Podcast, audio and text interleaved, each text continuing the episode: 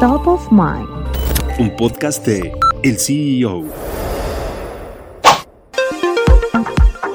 Otis es el primer huracán en tocar tierra en la costa del Pacífico mexicano como categoría 5. Según Jorge Laurel González, presidente de la Asociación de Hoteles y Empresas Turísticas de Acapulco, el impacto fue tan devastador que aún no hay cálculos sobre las pérdidas que sufrió Acapulco. Estos son algunos datos del sector empresarial de Acapulco, una ciudad que vive del turismo y es impulsada por la inversión privada, según el director de sector, Enrique Avilés.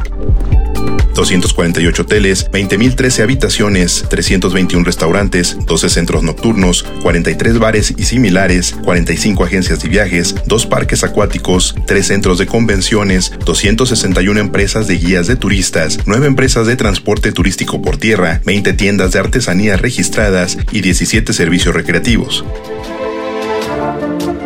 Lo largo de la República Mexicana se han desplegado cientos de centros de acopio para apoyar a los afectados. En la Ciudad de México, uno de los principales está en las oficinas de la Secretaría de Turismo. No existe un lapso de tiempo para que Acapulco regrese a operar al 100%, pero un destino turístico tan popular volverá a recibir a millones de personas.